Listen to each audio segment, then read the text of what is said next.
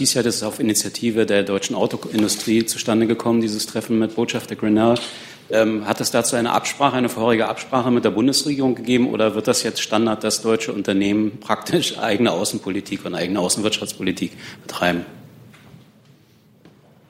Na gut, der Sachverhalt ist ja völlig klar. Für Verhandlungen über Handelsthemen ist die Europäische Kommission zuständig und die steht im direkten Kontakt mit der amerikanischen Regierung. Siehe der Besuch von, Minister, von Kommissionspräsident Juncker in Washington in diesem Monat. Zusatz, das war nicht meine Frage. Meine Frage war, ob es abgestimmt war mit der Bundesregierung. Das Treffen ist uns bekannt. Ist auch nicht genau die Antwort. War es vorher abgestimmt mit der Bundesregierung? Ich habe mich dazu jetzt ausreichend geäußert, finde ich. Kollegen, liebe Kollegen, herzlich willkommen in der Bundespressekonferenz zur Regierungspressekonferenz am Freitag. Ich begrüße ganz herzlich Regierungssprecher Steffen Seibert und die Sprecherinnen und Sprecher der Ministerien. Herzlich willkommen. Liebe Hörer, hier sind Thilo und Tyler. Jung und naiv gibt es ja nur durch eure Unterstützung. Hier gibt es keine Werbung, höchstens für uns selbst. Aber wie ihr uns unterstützen könnt oder sogar Produzenten werdet, erfahrt ihr in der Podcast-Beschreibung. Zum Beispiel per PayPal oder Überweisung. Und jetzt geht's weiter. Und ungewöhnlicherweise am Freitag hatten wir das Kabinett. Insofern beginnen wir mit dem Bericht aus dem Kabinett. Herr Seibert, bitte. Ja, guten Tag, meine Damen und Herren. Das Kabinett stand ganz im Zeichen des Bundeshaushalts 2019 und des Finanzplans bis 2022. Den Entwurf eines Gesetzes dazu hat das Kabinett beschlossen. Weil der Bundesfinanzminister Ihnen das im Anschluss ausführlich vorstellt, will ich es wirklich kurz machen. Die Bundesregierung setzt ihre solide und zukunftsgerichtete Haushaltspolitik fort mit diesem Bundeshaushalt 2019, der bereits zum fünften Mal in Folge ein Bundeshaushalt ohne neue Schulden ist. Deutschland wird im Übrigen voraussichtlich 2019 das erste Mal seit 2002, also seit 17 Jahren, wieder die Maastricht-Schuldenquotengrenze von 60 Prozent unterschreiten. Wir setzen Schwerpunkte. Wir setzen auf Wachstum. Wir steigern die Investitionen zielgerichtet. Wichtige Themen, für wichtige Themen sind die nötigen Mittel eingeplant. Ich nenne nur die bessere Kinderbetreuung in Kitas und Schulen, sozialen Wohnungsbau, die Qualifizierung von Langzeitarbeitslosen, den Ausbau der Infrastruktur und die Digitalisierung. Wir werden Familien und Geringverdiener weiter entlasten, zum Beispiel durch die Anhebung des Grundfreibetrags, die Erhöhung von Kindergeld und Kinderfreibetrag und den Abbau der sogenannten kalten Progression im Steuerrecht. Auch der Kinderzuschlag wird erhöht und ebenso ist mehr Geld vorgesehen für die Verteidigung und die internationale Entwicklungszusammenarbeit.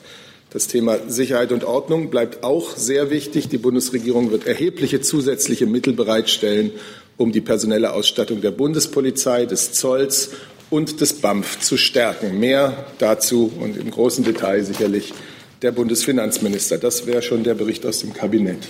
Ähm, und dann von mir der Hinweis, dass diese Pressekonferenz um 12.30 Uhr ist. Insofern haben wir für die Regierungspressekonferenz ungefähr eine Dreiviertelstunde.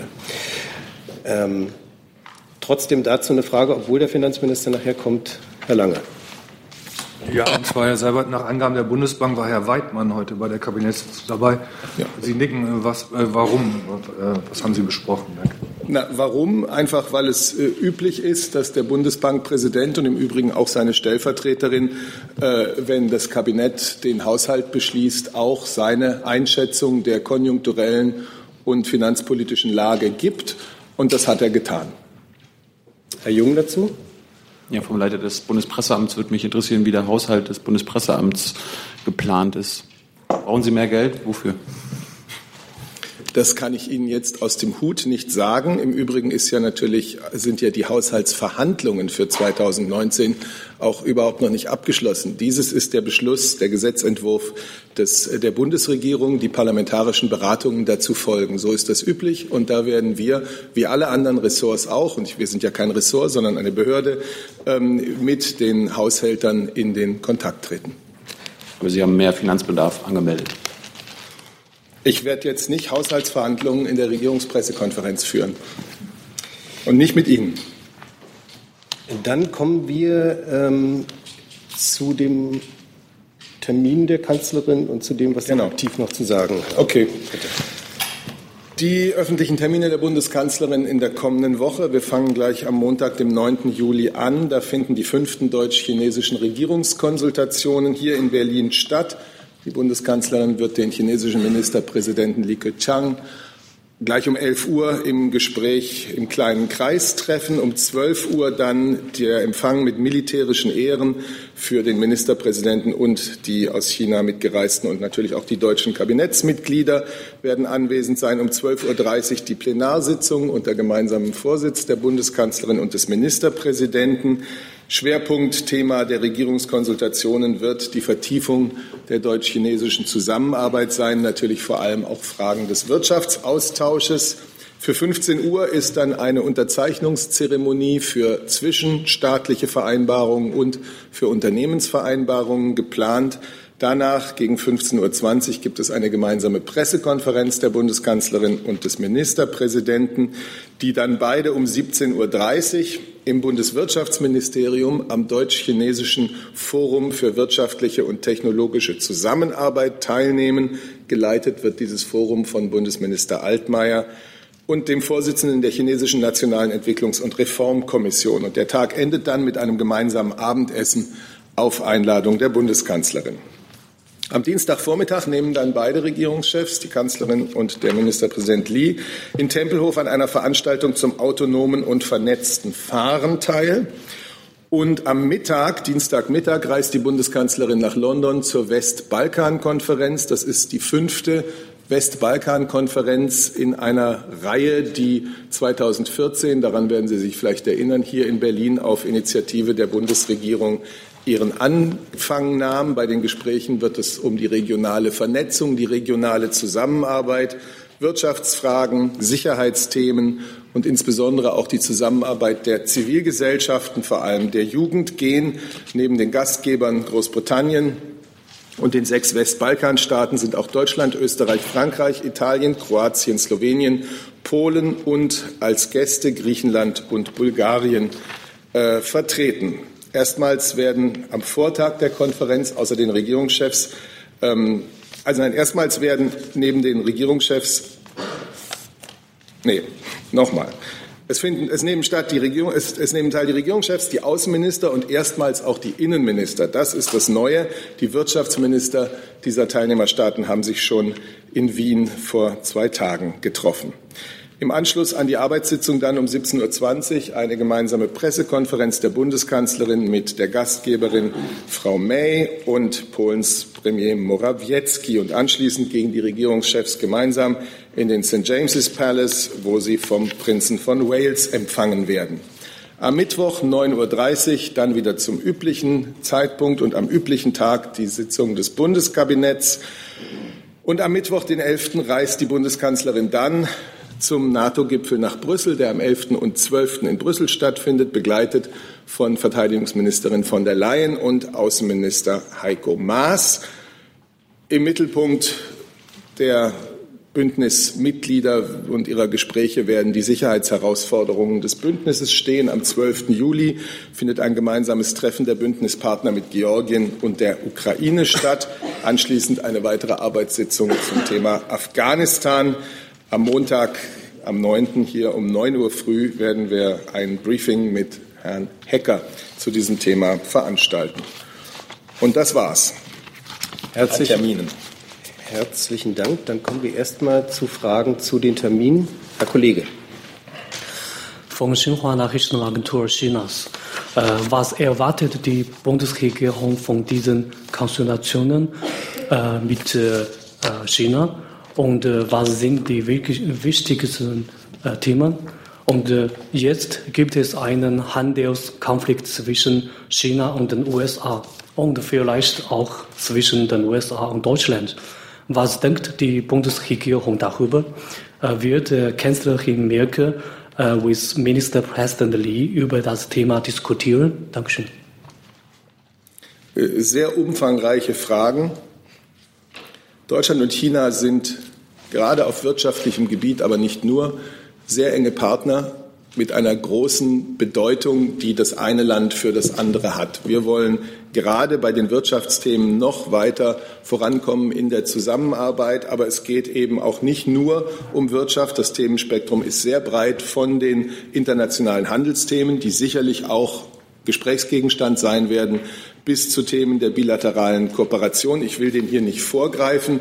Aber ein Beispiel, zum Beispiel der, der, ein Beispiel der, der intensiven auch ähm, wirtschaftlichen Kooperation und auch äh, in die Zukunft gerichteten Innovationskooperation ist sicherlich das Thema autonomes und vernetztes Fahren. Deswegen ja auch äh, der gemeinsame Besuch der Präsentation in Tempelhof, wo äh, Unternehmen darstellen werden, in welchen Bereichen konkrete Kooperation ähm, auf diesem Gebiet möglich sind. Und da wird eben auch eine vertiefte Zusammenarbeit angestrebt.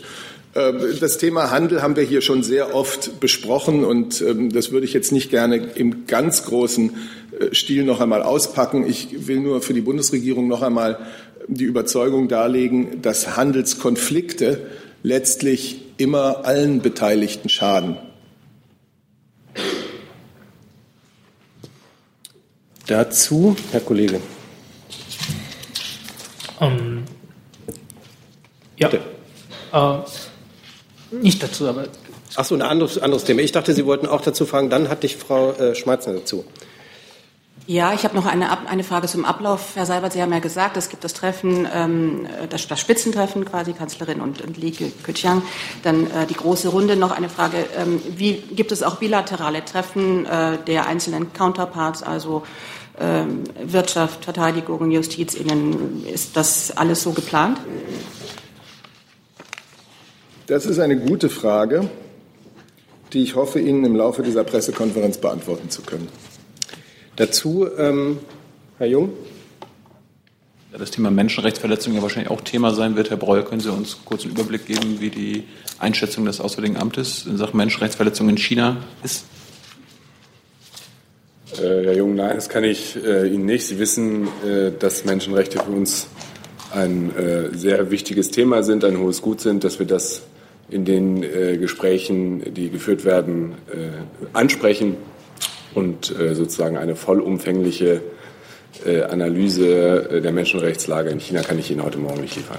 Vollumfängliche Analyse hat niemand, hat niemand gefordert, aber Sie können ja wenigstens Einschätzung geben, ob, ob es in den letzten Jahren besser geworden ist, ob es schlimmer geworden ist, ob Sie überhaupt noch Kritik üben oder nicht. Dazu habe ich schon gesagt, Menschenrechte sind für uns ein wichtiges Thema, auch im Verhältnis äh, zu China. Und äh, Herr Seibert kann das mit Sicherheit bestätigen, dass äh, wir auf allen Eben, Ebenen diesem Thema Aufmerksamkeit widmen und äh, das Thema ansprechen. Das Thema sowie auch insgesamt die Entwicklung der Zivilgesellschaft und ihrer Ausdrucksmöglichkeiten spielt immer eine Rolle in den Kontakten mit China. Und bei der letzten China-Reise der Bundeskanzlerin beispielsweise, darüber haben wir hier auch berichtet, hatte sie auch eine Begegnung mit Menschenrechtsanwälten und mit Angehörigen von äh, Menschenrechtsanwälten, die mittlerweile in Haft sind. Herr Busemann. Bei den äh, deutsch-chinesischen Konsultationen könnten da auch mehrstaatliche Handelsabkommen eine Rolle spielen? Ich will diesen Konsultationen und dem Gespräch der Bundeskanzlerin mit dem Ministerpräsidenten nicht vorgreifen. Das Thema Handel ist sicher derzeit für beide Partner wichtig. Herr Geers. Herr Seibert, kann man denn sagen, dass äh, vor dem Hintergrund des eskalierenden Handelsstreits USA-China ähm, Deutschland, Deutschland und China oder die EU und China jetzt enger zusammenrücken? Das eine kann man sicherlich nicht gegen das andere äh, in Stellung bringen oder gegen das andere aufrechnen. Wir haben ein großes Interesse an funktionierenden ähm, und eben nicht strittigen Handelsbeziehungen zu den USA und wir haben ein sehr starkes Handelsinteresse mit China. Herr Kollege.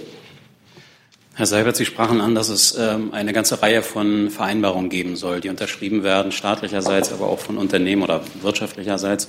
Nun hat China ja, ich glaube, seit heute sind die US-Sanktionen, die neuen in Kraft, beziehungsweise weitere angekündigt. China hat angekündigt, äh, dagegen Maßnahmen zu ergreifen. Wirtschaftsexperten gehen davon aus, dass das auch massiven Einfluss auf deutsche Unternehmen und den deutsch-chinesischen Handel haben wird, obwohl er eigentlich äh, im Moment zuerst nur zwischen den USA und China äh, ausgetragen wird. Ähm, machen solche Vereinbarungen dann überhaupt Sinn? Sind sie substanziell überhaupt haltbar, wenn derartig gravierende Auswirkungen auf den Handel zwischen China und Deutschland zu befürchten sind? Also nun sollten wir mal abwarten, welche zwischenstaatlichen und welche Unternehmensvereinbarungen äh, unterzeichnet werden. Dann kann man sicherlich über das eine oder andere auch konkreter sprechen, beziehungsweise können die Unternehmen es tun. Wir gehen davon aus, dass es diese Vereinbarungen geben wird und dass die auch ihren Sinn haben. Gibt es weitere Fragen zu, zunächst mal zu diesem Ta äh, Punkt der Wochenplanung? Das ist nicht der Fall. Fragen zu anderen Terminen? Herr Busemann. Nicht. Dann Frage zu anderen Terminen. Herr Kollege nochmal. Ähm, zu dem Westbalkan-Gipfel und zum NATO-Gipfel kann ich zwei oder soll ich nur erstmal zu dem einen Termin? Ähm, also zum Westbalkan-Gipfel gibt es einen Grund, warum Serbien zum Beispiel nicht teilt. Bosnien-Herzegowina habe ich, glaube ich, auch nicht verstanden. Kroatien dagegen nimmt teil. Und zum NATO-Gipfel ähm, ähm, nee, ziehe ich zurück, nur die zum, zum äh, Westbalkan-Gipfel.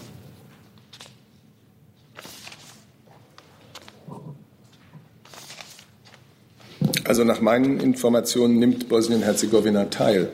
Aber ich, äh, dieses Jahr sind nicht wir die, die, Veranstalter und Gastgeber, sondern ist es die britische Regierung. Da müsste ich jetzt ehrlich gesagt noch einmal erst einmal herausfinden, äh, was die konkrete Teilnehmerliste ist. Aber äh, nach meinen Informationen ist Bosnien-Herzegowina dabei. Dann kommen wir zu anderen Themen. Herr Knuf. Äh, ich habe eine Frage an das Innenministerium und anschließend an den Regierungssprecher. Ich hatte Frau Petermann, die Financial Times berichtet heute ausführlich und zitiert ausführlich aus einem Brief, ähm, den Minister Seehofer an die Brüsseler EU-Kommission geschrieben habe, mit der Forderung, dass äh, Großbritannien auch nach dem bevorstehenden Brexit ohne Einschränkungen in den europäischen Sicherheitsstrukturen beispielsweise Europol und die diversen Sicherheitsdatenbanken ähm, vertreten sein soll. Können Sie die Existenz dieses Briefes und den Inhalt bestätigen? Und Herr Seibert, gegebenenfalls war dieses Schreiben mit dem Bundeskanzleramt abgesprochen und spiegelt er die Position der deutschen Bundesregierung wider? Ich kann gerne beginnen. Es war ein Schreiben des Bundesinnenministers, äh, in dem es ihm ausdrücklich äh, darum ging, dass die Sicherheit Europas, die Sicherheit der Bürger äh, hier in Deutschland und in Europa auch nach einem Brexit gesichert sein soll. Das war ähm, das Ziel dieses, dieses Schreibens des Ministers. Ich kann darauf sagen, dass die Bundeskanzlerin ja vielfach ihren Wunsch ausgedrückt hat, dass zwischen Großbritannien und Deutschland, zwischen Großbritannien und der Europäischen Union auf dem Gebiet der Außen- und Sicherheitspolitik auch nach dem Brexit noch äh, ein enges und intensives äh, Verhältnis und eine enge und intensive Zusammenarbeit herrschen möge. Sie hat sich dazu in dieser Richtung auch gestern bei der Begrüßung der britischen Premierministerin geäußert. Und insofern ist das auch ihr Anliegen.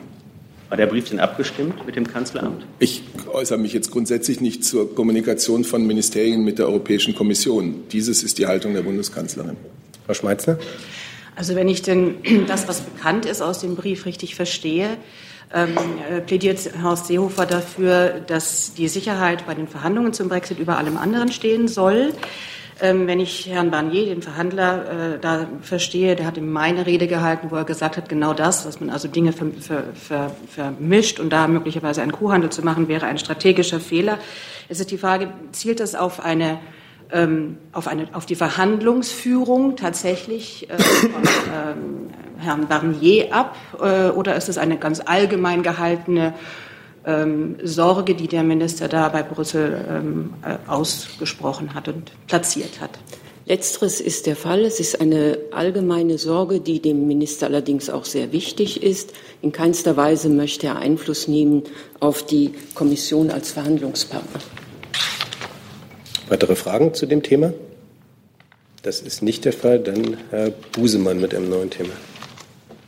Ja, ich hätte gerne eine Stellungnahme zu einem Bericht der Wirtschaftswoche. Und zwar schreiben die, dass die Bundeskanzlerin sich bei einem Gespräch mit dem USB-Verwaltungspräsidenten Weber nach der Lage der Deutschen Bank erkundigt hat.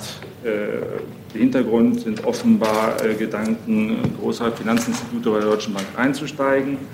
Da hätte ich gerne gewusst, ob das denn zutrifft und grundsätzlich, ob die Bundesregierung beobachtet, ob es Interessen, äh, Interessenten gibt, einen Einstieg bei der Deutschen Bank. Und da ich einmal dran bin, im selben Artikel äh, wird auch geschrieben, dass ähm, Herr Weidmann äh, in diesem Gespräch mit der Bundeskanzlerin als äh, Nachfolger von Draghi an der Spitze der EZB ins Gespräch gebracht worden ist. Vielleicht können Sie auch dazu was sagen. Danke.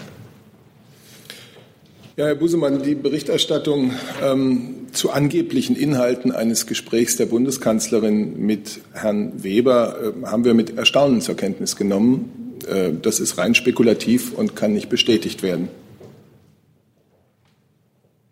Im Übrigen bleibt es dabei, dass ich aus vertraulichen Gesprächen der Bundeskanzlerin nicht berichte, dass die EZB-Personalie äh, erst im Jahre 2019 ansteht und deswegen von mir hier nicht kommentiert werden muss. Und gab es noch was? Frau Jen dazu? Dann, dann nehmen Sie ein Mikro. Ja.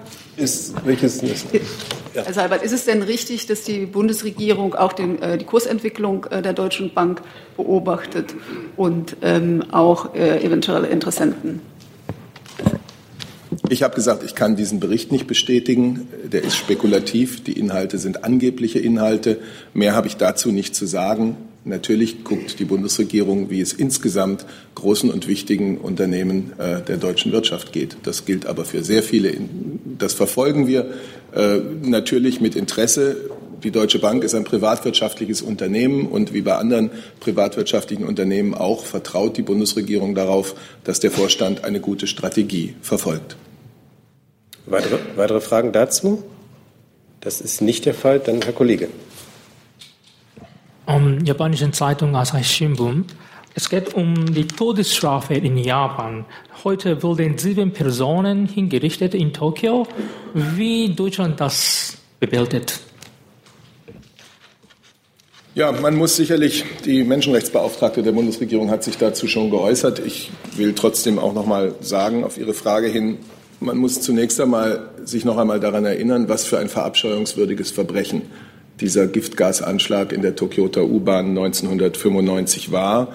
Ein Verbrechen, dem damals zahlreiche Menschen zum Opfer gefallen sind. Es gab Tote, es gab unzählige Verletzte und es gibt Menschen, die heute noch an den schweren Folgen dieses Anschlags leiden. Das ist das eine.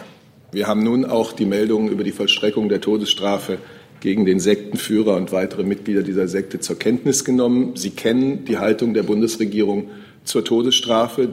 Wir sind für die bedingungslose Abschaffung der Todesstrafe und diese Haltung vertreten wir auch gegenüber befreundeten Staaten. Dazu?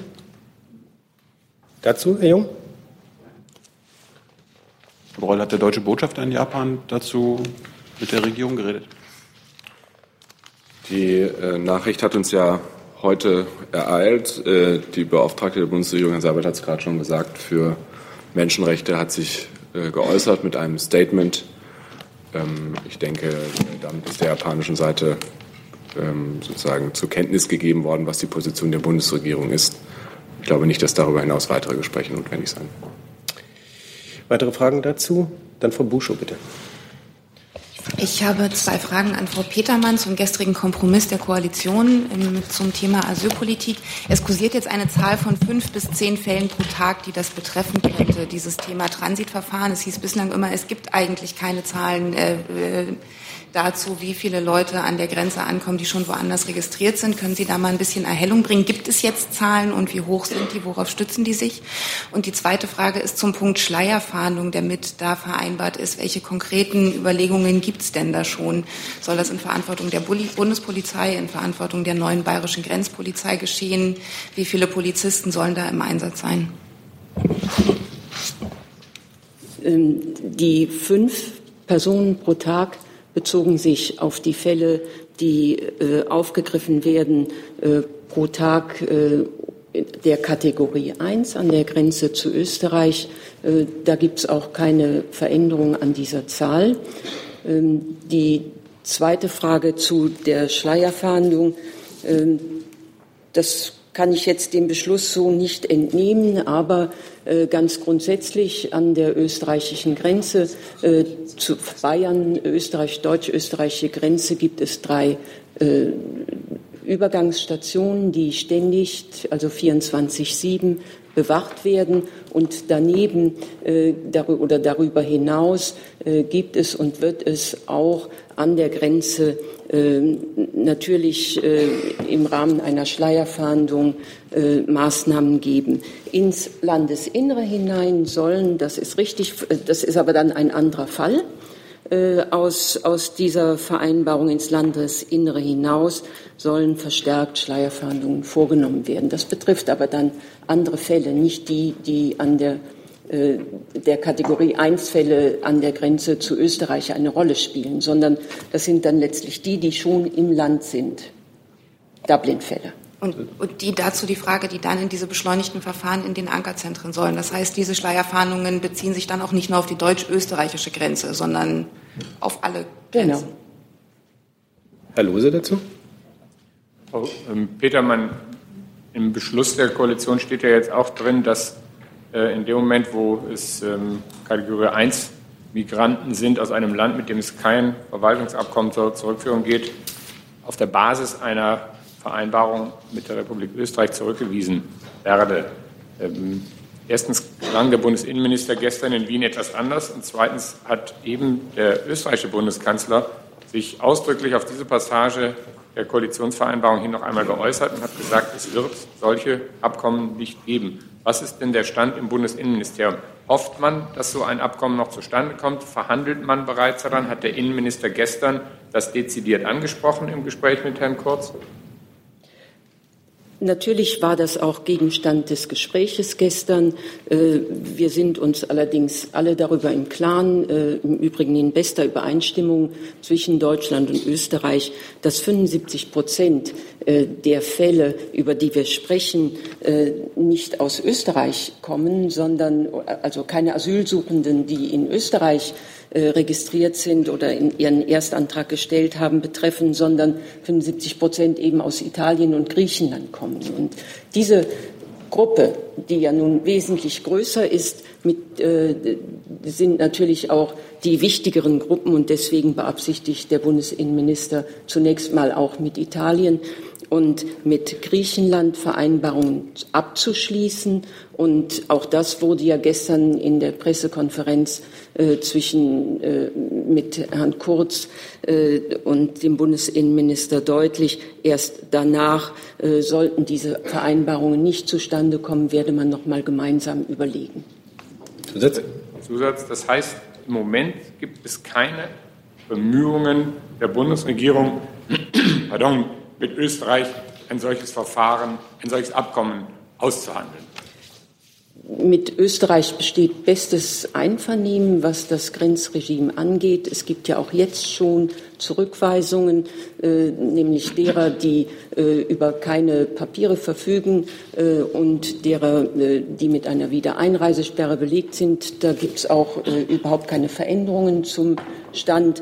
Und äh, Ansonsten äh, soll ja mit Österreich gemeinsam auch am Vorabend des JI-Rates mit Italien gesprochen werden und äh, um gemeinsam auch dort Vereinbarungen hinzubekommen. Entschuldigung. Bitte. Strebt die Bundesregierung ein solches Abkommen mit Österreich an oder tut sie das im Moment nicht? Das ist ja eine ganz klare Frage.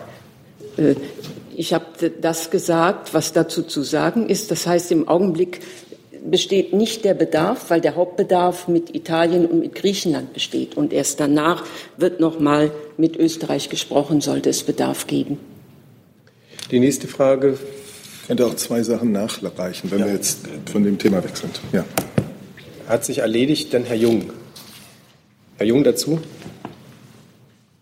Petermann, angesichts der Aussage von Herrn Seehofer, dass er Staus an der Grenze vermeiden will, wie will er das dann mit der Schleierverhandlung machen, ohne auf Racial Profiling zurückzugreifen? Dieser Begriff, äh, den würde ich jetzt im Zusammenhang mit der Schleierfahndung nicht an, an erste Stelle stellen. Ähm, ich glaube, darüber ist hier auch schon sehr viel gesprochen worden. Das sollten wir jetzt nicht noch mal wiederholen. Zusatz?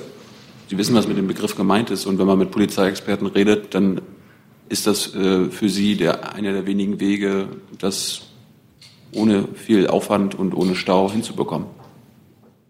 Nur ist Racial Profiling ja verboten. Darum bleibe ich bei dem, was ich gesagt habe. Frau Buschow nochmal zu dem Thema. Ja, der Herr Seibert, der Bundesinnenminister, hat gestern noch mal betont, dass er denkt, dass es schwierige Gespräche äh, werden mit den anderen EU-Staaten und dass er es wahrscheinlich für notwendig hält, dass sich auch die Regierungschefs da noch mal einschalten. Ähm, sieht das die Kanzlerin genauso und plant die da entsprechendes? Also grundsätzlich äh, gilt, dass solche Vereinbarungen zunächst auf Ebene der sogenannten der, der, Fachminister, der Zuständigen getroffen werden. Es gibt ja nun auch schon Gespräche, siehe gestern in Wien, siehe demnächst mit dem italienischen und dem österreichischen Innenminister und auch im Vorfeld der bevorstehenden EU-Innenministerkonferenz.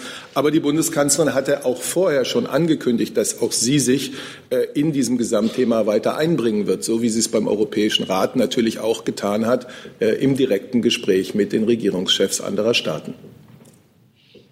Herr Lose noch mal bitte. Ähm, Frau Petermann, die Haltung des Bundesinnenministers war ja zunächst oder Forderung, ähm, dass alle im Eurodac auch nur registrierten Migranten an der Grenze zurückgewiesen werden können. Jetzt ist das ja nach der neuen Übereinkunft so, dass sie mindestens ein Asylverfahren eröffnet haben müssen in einem anderen Land. Ähm, woher kam denn dieser Wechsel? Denn dann, es betrifft natürlich erheblich weniger Menschen. Das betrifft erheblich weniger Menschen. Das ist vereinbart worden, äh, erstens in der Unionsfraktion und gestern auch im Koalitionsausschuss. Weitere Fragen zu diesem Thema?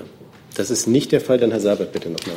Ich habe diverse Nachreichungen. Erstens war vorhin nach den Teilnehmerländern der Westbalkankonferenz gefragt worden. Also ich hatte ja schon gesagt, Bosnien-Herzegowina ist dabei und als Westbalkanland ist auch Serbien dabei. Ich weiß nicht, woher der Kollege, der das, Sie hatten das gefragt, da ist Ihre Information nicht zutreffend. Zweitens das Thema deutsch-chinesische Regierungskonsultationen und werden die Minister auch bilaterale Treffen untereinander haben? Ja, so ist es generell geplant. Und dann würde ich gerne noch etwas äh, im Namen der Bundesregierung zu den Ereignissen in Syrien sagen. Die Bundesregierung verurteilt die erneute Eskalation der Gewalt an der syrisch-jordanischen Grenze.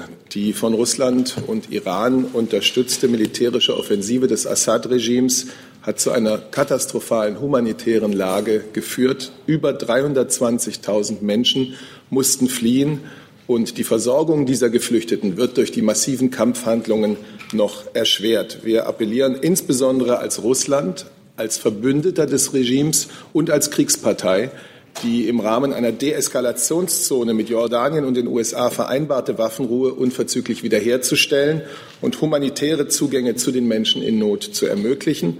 Wir begrüßen die jordanischen Bemühungen, die Menschen in Syrien humanitär zu versorgen. Jordanien leistet Großartiges mit Blick auf die syrische Flüchtlingskrise. Es verdient die Unterstützung der internationalen Gemeinschaft. Die Bundeskanzlerin hat bei ihrem Besuch in Jordanien Ende Juni eine weitere Unterstützung in Höhe von 100 Millionen US-Dollar zugesagt. Wir werden Jordanien auch weiterhin unterstützen. Prioritär muss jetzt sein, die Waffenruhe im Südwesten Syriens wiederherzustellen und diese humanitären Zugänge sicherzustellen. Dankeschön. Gibt es dazu Fragen? Das ist nicht der Fall. Dann muss ich noch mal auf meine Liste schauen und die aktualisieren, was jetzt nur Herr Jolk war. Mit einem anderen Thema. Bitte. Ja, ein anderes Thema, und zwar die Krim-Sanktionen. Nach der Geschichte mit den Gasturbinen von Siemens stehen jetzt zwei deutsche Reedereien im Verdacht, gegen das Sanktionsregime verstoßen zu haben, indem sie äh, Titanerz auf die Krim geliefert haben oder zumindest dabei geholfen haben. Mich würde interessieren, ob, ob dieser Sachverhalt der Bundesregierung bekannt ist, wie das und wie ähm, das eingeschätzt wird. Ich weiß nicht, Herr Seibert oder Frau Baron. Ich glaube, Frau Bauern wäre wahrscheinlich am. Kann das so sein? Also wir, wir verfolgen die Meldungen natürlich zu konkreten Einzelfällen oder Sachverhalten kann ich keine Stellung ähm, abgeben, denn Sie wissen ja, es gibt das geltende Sanktionsregime. Das ist natürlich zum einen die Sanktionsverordnung für die für Krim und Sevastopol und die Sanktionsverordnung für Russland. Beide Sanktionsverordnungen richten sich an die Unternehmen. Also Unternehmen sind dazu aufgerufen, das geltende Recht zu prüfen und sich daran zu, zu halten.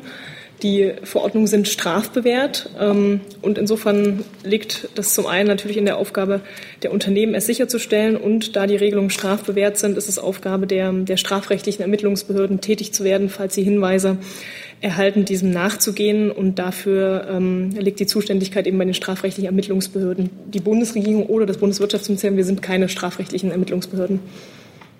Eine Nachfrage, mit welchen Konsequenzen müssen denn die Reedereien rechnen, äh, falls der Verdacht sich bestätigt? Also die Regelung in, in den Sanktionsverordnungen und die Umsetzung im, im, nationalen Recht sind eben strafbewehrt. Das kann über ähm, Strafgelder, Bußgelder und äh, weitere Sanktionen gehen, hängt vom Einzelfall ab und ist auch das wieder Aufgabe ähm, der strafrechtlichen Ermittlungsbehörden. Frau Kollegin? Ja, jetzt. Die, äh, wenn die Berichte so stimmen, dann haben die Unternehmen ja nicht direkt auf die Krim geliefert, sondern nach Südrussland, von wo aus dann weitergeliefert äh, wurde. Das heißt ja auch, dass Unternehmen nur begrenzt in der Lage sind, ähm, Einfluss darauf zu nehmen, wohin Russland dann irgendwelche äh, Güter weiterschafft.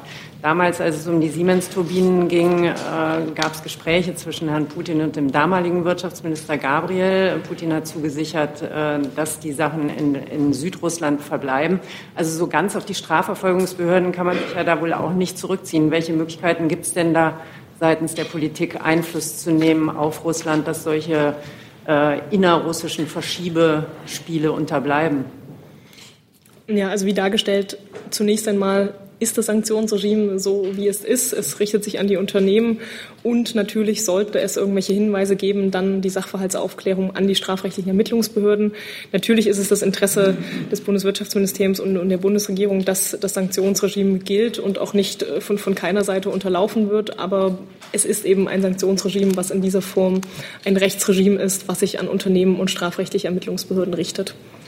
Das beantwortet aber noch nicht die Frage, ob Sie irgendeine politische Einflussmöglichkeit sehen. Wie gesagt, zunächst mal Sachverhaltsaufklärung nicht Aufgabe der Bundesregierung, sondern der strafrechtlichen Ermittlungsbehörden. Das ist der aktuelle Stand. Ähm, über anderes kann ich derzeit nicht berichten. Weitere, weitere Fragen? Herr Jorka nochmal. Herr Seibert, innerhalb der Regierungspartei gibt es ja jetzt auch ziemlich laute Stimmen, die zumindest so eine Diskussion über das Sanktionsregime ähm, aufrufen. Ähm, was hält die Bundeskanzlerin zumindest, jetzt, ich spreche nicht von der Aufhebung oder Liberalisierung der Sanktionen, sondern äh, über eine Diskussion darüber? Die Haltung der Bundeskanzlerin und der Bundesregierung insgesamt hat sich in dieser Frage nicht geändert. Und äh, auf europäischer Ebene, wo ja dann diese Beschlüsse gefasst werden, äh, ist ein Beschluss gefasst worden, die Sanktionen zu verlängern. Weitere Fragen dazu? Dann Herr Lange mit einem neuen Thema. Ich hätte eine Frage ans Verkehrsministerium. Und zwar findet offenbar kommende Woche der Mobilfunkgipfel statt. Ich habe dazu keine Infos gefunden. Haben Sie welche oder machen Sie noch eine Pressemitteilung? Danke.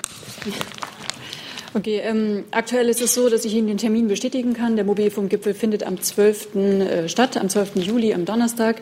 Ähm, weitere Informationen und Details kann ich Ihnen in der Tat jetzt noch nicht geben, aber die würden wir Ihnen zeitnah zur Verfügung stellen. Weitere Fragen dazu? Dann hatte ich auf meiner Liste noch Frau Jennen. Hatte sich der Busemann. Ich hätte gerne eine Stellungnahme ähm, zu Überlegungen, die offenbar der US-Botschafter und Vertreter großer Automobilfirmen äh, angestellt haben, nämlich der äh, wechselseitige Verzicht von Autoimportzellen der EU und USA. Wird das befürwortet? Wäre das eine Verhandlungsposition, die man der Juncker mit auf den Weg gibt? Wie wird das eingeschätzt? Will das Wirtschaftsministerium? Soll ich? Ich kann, kann kurz äh, beginnen. Also wir haben diese Gespräche und Berichterstattung darüber natürlich verfolgt. Gespräche Dritte kann ich natürlich im Einzelnen nicht kommentieren und möchte an dieser Stelle nur darauf verweisen, dass ähm, für Handelspolitik die Europäische Kommission zuständig ist, da natürlich die Verhandlungen und Gespräche laufen müssen und wir immer deutlich gemacht haben, dass wir in der Bundesregierung natürlich eine gemeinsame europäische Position verfolgen. Also, und ich könnte noch hinzufügen, dass Kommissionspräsident Juncker ja plant, Ende dieses Monats nach Washington zu reisen. Er wird dort die europäische Sicht noch einmal darlegen und wir begrüßen, dass trotz aller Differenzen die Gespräche mit den äh, amerikanischen Partnern weitergeführt werden. Herr Geers dazu? Ja, Frau Baron noch mal kurz nachgefragt. Äh, mich würde aber schon die Position der Bundesregierung mal interessieren. Also würde die Bundesregierung, würde Herr Altmaier diese Position unterstützen, dass man auf Zölle komplett verzichten kann im europäisch-amerikanischen Kfz-Handel?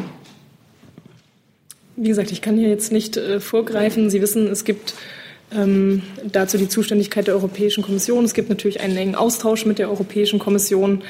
Und ähm, wichtig ist, dass, dass diese Verhandlungen nämlich in den Kreisen, wo sie stattfinden müssen, nämlich zwischen den Mitgliedstaaten und der Europäischen Kommission, dann zu gegebener Zeit geführt werden.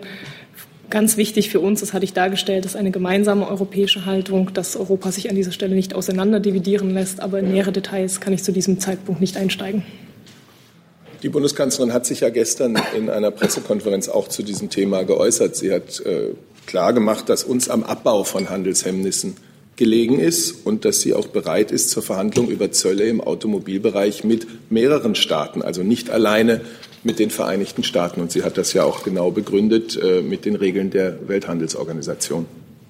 Weitere Fragen dazu? Dazu, Kollege, Herr Kollege? Äh, nur noch mal die kurze Nachfrage. Ist diese Initiative, oder es hieß ja, das ist auf Initiative der deutschen Autoindustrie zustande gekommen, dieses Treffen mit Botschafter Grinnell. Ähm, hat es dazu eine Absprache, eine vorherige Absprache mit der Bundesregierung gegeben oder wird das jetzt Standard, dass deutsche Unternehmen praktisch eigene Außenpolitik und eigene Außenwirtschaftspolitik betreiben? Na gut, der Sachverhalt ist ja völlig klar. Für Verhandlungen über Handelsthemen ist die Europäische Kommission zuständig und die steht im direkten Kontakt mit der amerikanischen Regierung. Siehe der Besuch von, Minister, von Kommissionspräsident Juncker in Washington in diesem Monat. Zusatz, das war nicht meine Frage. Meine Frage war, ob es abgestimmt war mit der Bundesregierung. Das Treffen ist uns bekannt. Ist auch nicht genau die Antwort. War es vorher abgestimmt mit der Bundesregierung? Ich habe mich dazu jetzt ausreichend geäußert, finde ich. Ich kann vielleicht nur äh, hinzufügen, dass es durchaus üblich ist, für deutsche Botschafter im Ausland sich mit Wirtschaftsvertretern vor Ort ja, zu treffen. Das ist so. Dazu keine weiteren Fragen. Dann Herr Jung mit einem neuen Thema. Herr Breul, äh, zur Türkei. Was machen die politischen Gefangenen in der Türkei? Wie viel gibt es aktuell? Und gibt es vielleicht einen, der keine konsularische Betreuung genießt? Dazu habe ich heute keinen neuen Stand. Das ist der alte, der Ihnen vorliegt. Und äh, die völkerrechtliche Bewertung des Angriffs auf Afrin? Auch dazu habe ich heute keinen neuen Stand. Weitere Fragen dazu? Dann Herr Busemann mit einem neuen Thema. Ja, ans Landwirtschaftsministerium angesichts der zu erwartenden Ernteausfälle äh, fordert der Deutsche Bauernverband schon äh, staatliche Hilfen. Gibt es Überlegungen dazu?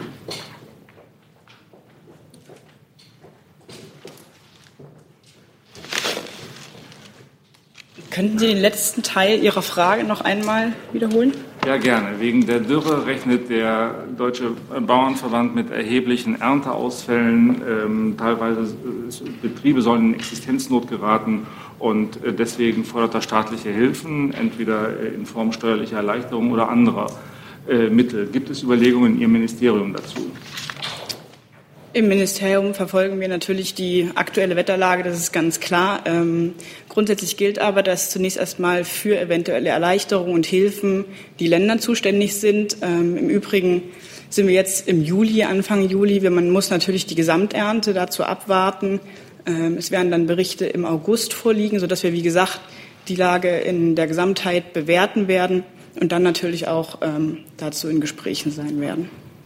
Wenn Sie die äh, Lage erst in ein paar Monaten bewerten, heißt das, dass Sie dann auch in ein paar Monaten dann doch äh, Hilfen nicht ausschließen oder gibt es da jetzt schon eine Entscheidung, dem Wetter den Lauf zu lassen? Also eine Entscheidung gibt es definitiv noch nicht. Äh, wie gesagt, wir beobachten das Ganze. Ähm, das Ganze ist mit Sorge zu betrachten. Natürlich, wie gesagt, die Länder sind grundsätzlich zuständig. Man muss aber die Gesamtsituation dann betrachten. Ähm, das ist einmal die geografische Lage, das ist das Ausmaß der Ernteausfälle und danach wird dann eben nach der Gesamternte entschieden werden. Herr Jung dazu? Ja, eine Lernfrage. Wann, welche Voraussetzungen müssen vorliegen, damit es zum Beispiel zur Katastrophenhilfe kommen kann? Also der Landwirtschaftsminister Mecklenburg-Vorpommern hat das ja versucht zu beantragen und er sucht auch ähm, ich nenne das mal Verbündete, ähm, die ähnliche Probleme haben, Schleswig-Holstein, Niedersachsen und so weiter. Reicht das auf Bundesebene, dieses Problem anzugehen? Also gibt es irgendwie Bundeskatastrophenhilfe oder ist das nur auf EU-Ebene möglich? Und wenn ja, was muss auf EU-Ebene geschehen? Also braucht es nur andere Länder, die ähnliche Probleme haben? Zu Fragen auf EU-Ebene, das müsste ich Ihnen nachreichen. Das kann ich Ihnen jetzt so nicht beantworten. Zunächst konzentrieren wir uns wirklich auf das, was in den Bundesländern passiert. Das ist erstmal, wie gesagt, Zuständigkeit der Bundesländer. Dann geht es im nächsten Schritt weiter an den Bund, wenn es denn ähm, geografisch übergreifender äh, zu Problemlagen hier kommt. Und alles weitere zur EU reiche ich gerne Ihnen nach. Was sind denn die Voraussetzungen auf Bundesebene für Katastrophenhilfe? Wie gesagt, da gibt es mehrere. Ich weiß, ähm, das ist einmal die, die Geograf das geografische Ausmaß des Ganzen, also wie viele Bundesländer sind betroffen. Bisher ist es der Nordosten, der besonders hart, ähm, wie gesagt, von, den Trockenheit, von der Trockenheit bisher betroffen ist.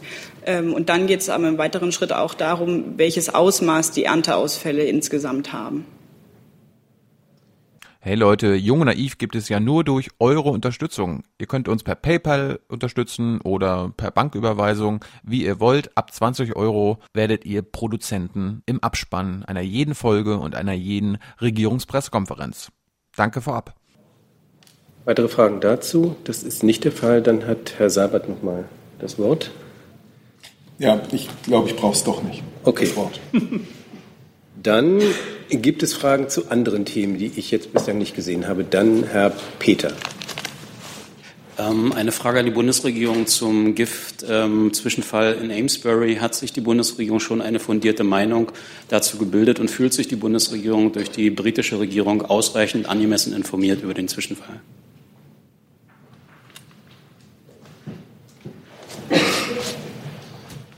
Ja, also äh, kann ich gerne machen. Wir sind sehr bestürzt, äh, dass in Großbritannien erneut Menschen in Lebensgefahr schweben, nachdem sie offenbar mit einem Nervengift in Berührung gekommen sind. Den aktuellen Vorfall können wir jedoch nicht kommentieren. Die Ermittlungen äh, laufen vor Ort von den britischen Behörden. Wir haben die Erklärung von Scotland Yard zur Kenntnis genommen, dass es sich dabei äh, um Novichok handelt, bei diesem Giftstoff. Wir haben aber auch die Äußerung des britischen Innenministeriums zur Kenntnis genommen, wonach die britischen Ermittler derzeit davon ausgehen, dass es keinen weiteren gezielten Anschlag sondern wohl eher eine Sekundärkontamination stattgefunden hat. Dazu Fragen? Das ist nicht der Fall. Dann sind wir auch am Ende der Tagesordnung. Ich bedanke mich ganz herzlich und schließe die Pressekonferenz.